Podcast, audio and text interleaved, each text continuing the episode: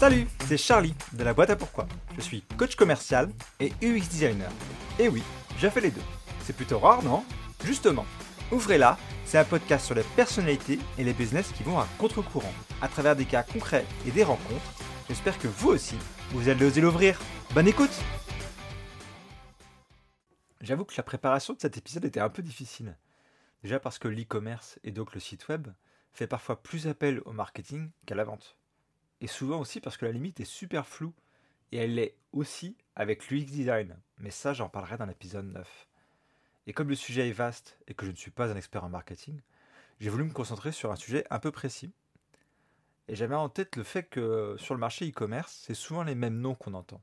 Fnac, c'est Discount, Le Bon Coin. Mais quand on n'a pas ces noms-là, qu'on n'est pas encore connu, qu'est-ce qu'il faut faire et par quoi on commence? Et j'ai en tête quelque chose que je vois rarement sur les sites que je croise, c'est une explication de ce que le site propose et de pourquoi je devrais acheter. C'est la sacro-sainte proposition de valeur, quelque chose qu'on a l'habitude de croiser dans nos business et qu'on assimile parfois au pitch. Sauf que pour le web, ça se passe en quelques secondes, pas en quelques minutes. Je vais prendre l'exemple de deux sites qui mettent vraiment l'accent sur cette proposition et je vous mettrai bien sûr le lien en description. On a par exemple d'abord florelli.com qui dit la vraie cuisine des Italiens à la maison. C'est en grand sur leur site, on ne peut pas le manquer. Et ensuite, j'ai pris ça au hasard, bullederuche.fr, l'hydromel comme on ne l'a jamais bu. Je trouvais ça rigolo. Et là, pareil, c'est très simple, c'est très court, et au moins ça attise la curiosité.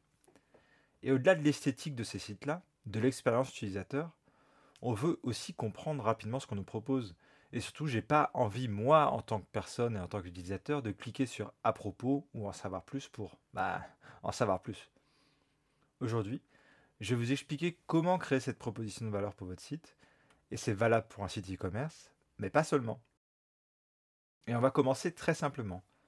Vous pouvez déjà utiliser les retours de vos clients en prenant des mots, des expressions, ou même carrément leurs phrases telles quelles. Et pourquoi ça va marcher? Parce que votre client, celui qui a acheté, il a déjà raisonné avec vos valeurs et votre produit en franchissant cet acte d'achat. Et en utilisant ces mots, vous êtes certain de faire appel au ton qui correspond à votre cible. Et comme je le disais, rien ne vous empêche de prendre juste quelques mots, quelques expressions pour construire quelque chose qui soit plus complet et qui vous ressemble et qui fasse une proposition de valeur claire. Et j'insiste sur cette simplicité, parce que je le répète, ça se passe en quelques secondes. La phrase doit être courte, mentionner le produit, votre cible, ce que ça apporte et en quoi c'est mieux que la concurrence. Et ce dernier point se rapproche de l'unique selling point, votre proposition unique de vente. Et vous allez me dire, mais tout Charlie, tout ça se mélange, c'est un peu compliqué. Oui, parce qu'effectivement, la proposition de valeur, c'est quelque chose qui regroupe plusieurs éléments. L'unique selling point, USP, mais aussi le slogan ou le mission statement, ce que vous proposez, vos valeurs. Et tout ne s'appliquera pas à votre cas, et vous ne pourrez pas toujours tout mettre. Mais en tout cas, c'est ce qu'on voudrait avoir dans l'idéal. Et d'ailleurs, vous pouvez utiliser une phrase d'accroche toute simple comme les exemples que j'ai pris plus tôt, et après creuser les autres aspects ensuite dans un plus petit paragraphe ou plus bas dans la page avec différentes étapes. Et ce que je vais dire semble évident, mais on est sur un format visuel, donc pour mettre en avant votre produit, il n'est pas forcément nécessaire d'écrire à son sujet et de le décrire. Vous le savez, une image vaut parfois mille mots. D'ailleurs, si votre proposition de valeur est sur votre produit, n'hésitez pas à le mettre en avant, en grand, c'est encore mieux. Pour construire cette proposition, on peut aussi aller voir ailleurs, ailleurs chez les concurrents. Ce qui marche, hein, s'inspirer de la façon dont ils s'adressent à leur audience pour mieux façonner la vôtre. Mais on ne va pas copier, parce que ça annulerait l'effet qu'on recherche.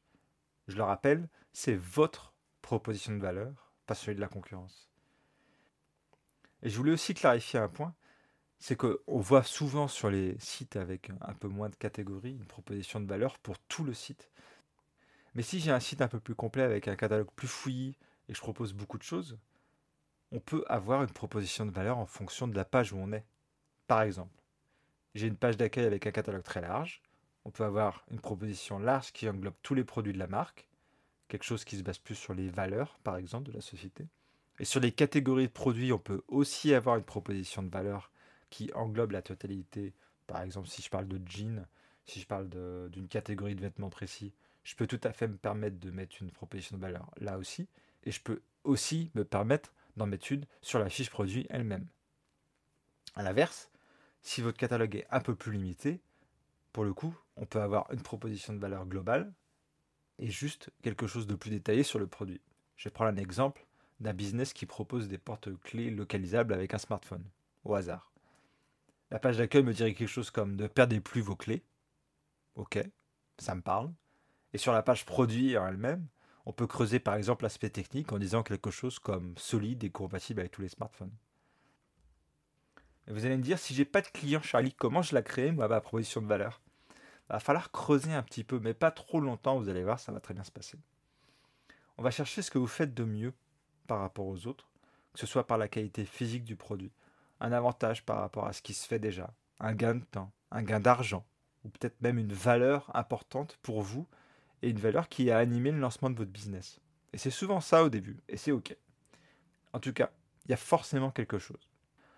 Je voulais aussi ajouter quelque chose sur ce qu'on voit souvent sur les sites, livraison le lendemain, retour gratuit. C'est important de le citer, parce que si vous ne le mettez pas, vous risquez potentiellement de perdre des clients, on est d'accord. Mais c'est devenu quelque chose de standard plutôt que de véritable différence par rapport à la concurrence. C'est d'ailleurs pour ça que tout le monde le met. Dans tous les cas, à force d'itération, de tests, et là aussi je peux vous aider, vous trouverez la bonne phrase. Et pour mettre en forme notre proposition de valeur, là aussi, et c'est un autre sujet. Ça vous a plu?